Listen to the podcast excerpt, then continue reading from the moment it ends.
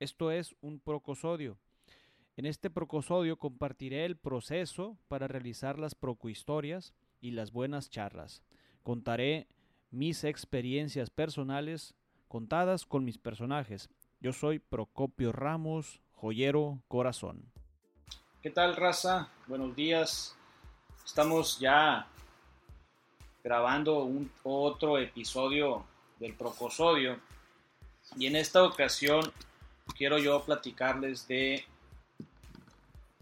este encontrar tu vocación. De hecho, se ha vuelto un poquito más incómodo estarme grabando y estar grabando en el audio, porque estoy volteando a la cámara y los estoy subiendo estos episodios, entonces mejor les quiero preguntar si realmente quieren que me grabe o no, porque la verdad me preocupo más por el audio y el video que por el mensaje. Entonces me voy a enfocar un poquito más en el mensaje, que, que la verdad es el tema más importante. Les quiero platicar el tema de encontrar tu vocación. Eh, yo todavía a esta edad no sé si encontré mi vocación, pero, pero lo que sí sé es un poquito algo que me pasó hace muchos años. Eh, estaba escribiendo, y voy a repetir lo que estoy diciendo, estaba escribiendo.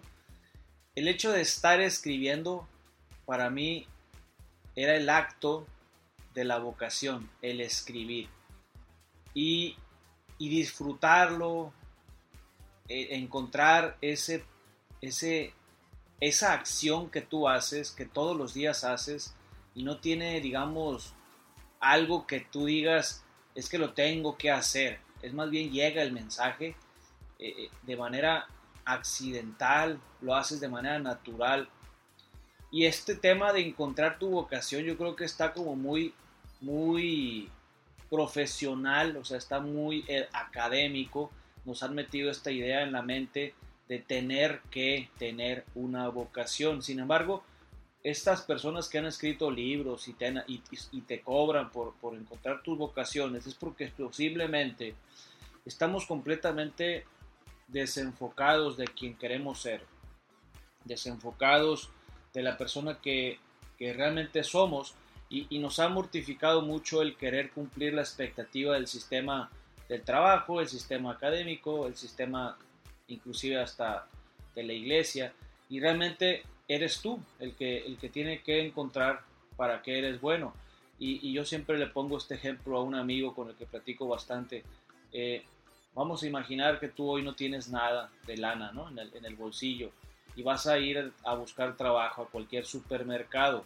Entonces tú vas al supermercado y vas a darte cuenta que quincenalmente te ganas mil pesos, mil quinientos pesos.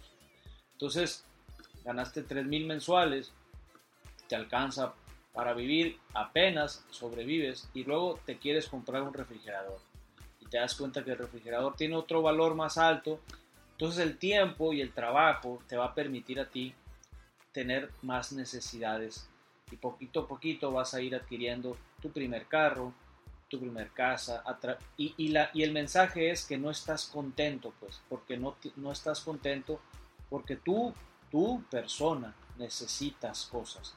Y necesitas cosas porque finalmente pues necesitas comer y quieres que la comida esté un poquito caliente, quieres que esté un poquito fría, te quieres tomar el agua fría.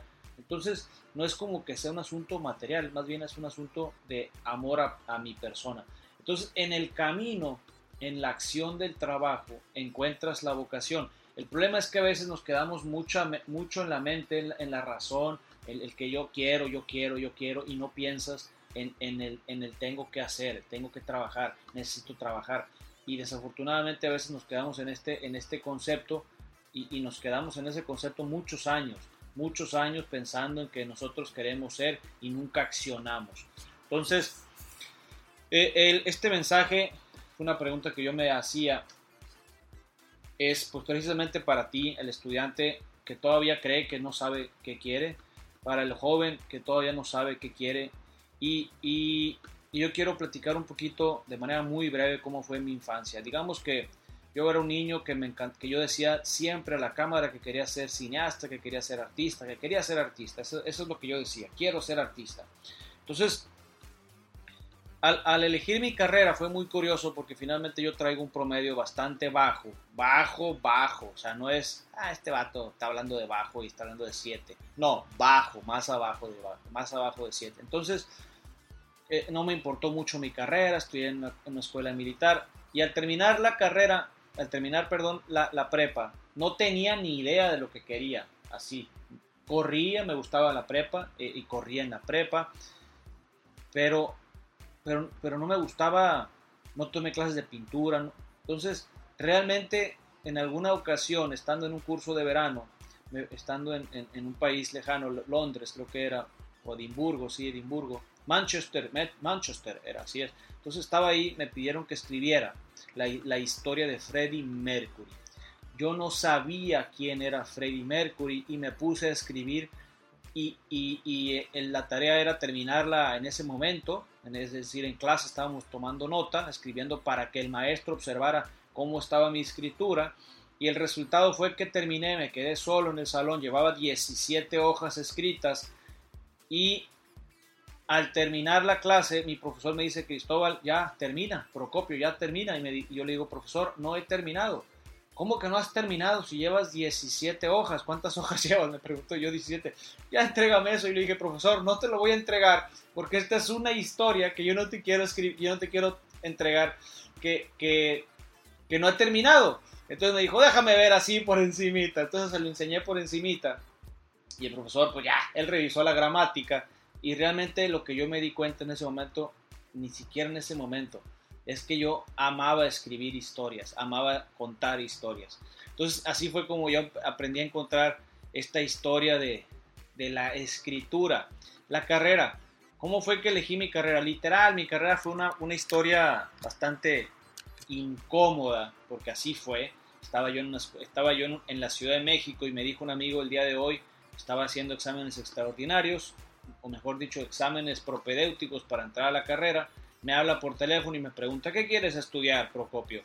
¿Economía o contabilidad? Esta historia es real, no crean que les estoy contando un cuento. ¿Estás, eh, ¿Quieres estudiar economía o contabilidad?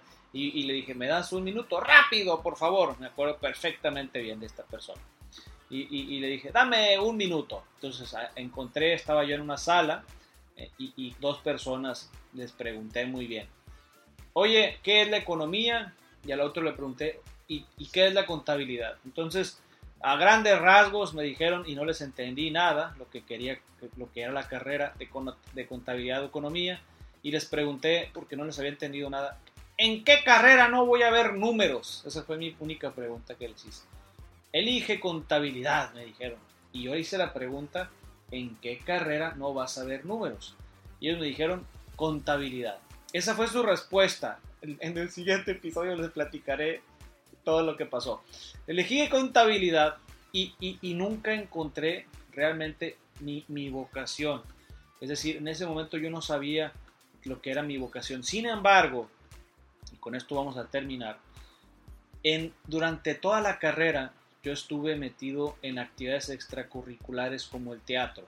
Estuve metido en carreras donde se leían libros, donde se leían literal libros, este, donde estaba la radio en la escuela donde estuve, en la Ciudad de México, y encontré que, que, amaba lo que es la comunicación, amaba la escritura, amaba la comunicación, pero no le llamaba comunicación, el tema de comunicación está como muy complejo para, para entender lo que quiere decir la comunicación.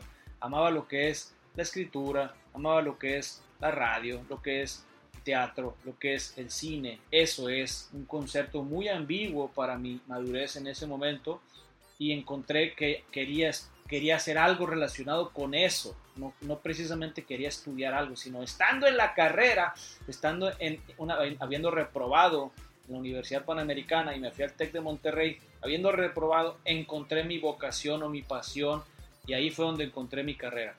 Escribir, eh, ahora pues tengo esta, este rollo. Entonces, ¿qué, ¿a qué te invito? Y con esto terminamos. Date cuenta qué haces. Haz un, haz un trabajo personal. Punto número uno, cerrando. Eh, eh, date cuenta qué es lo que haces de manera natural. ¿Qué es lo que realmente gozas? ¿Qué es lo que realmente disfrutas? ¿Qué, punto número dos, Si haces eso de manera natural, trata de buscarle la forma en la que puedes monetizar, ganar billete. Y si ese momento no, no te ha llegado el momento, te va a llegar. Sé paciente, no te desesperes. Punto número 3. Tu propósito.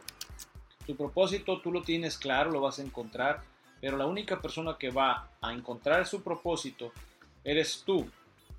Yo te invito a que escribas en una hoja qué quieres, por qué lo haces y qué mensaje quieres dejarle al otro, porque finalmente el propósito es cumplir un, un asunto espiritual, es un asunto para adentro, para que a ti de alguna manera te recuerden, pero te recuerden de una manera propositiva, te recuerden de una manera porque dejaste un legado en alguna acción que hacías y la haces muy bien.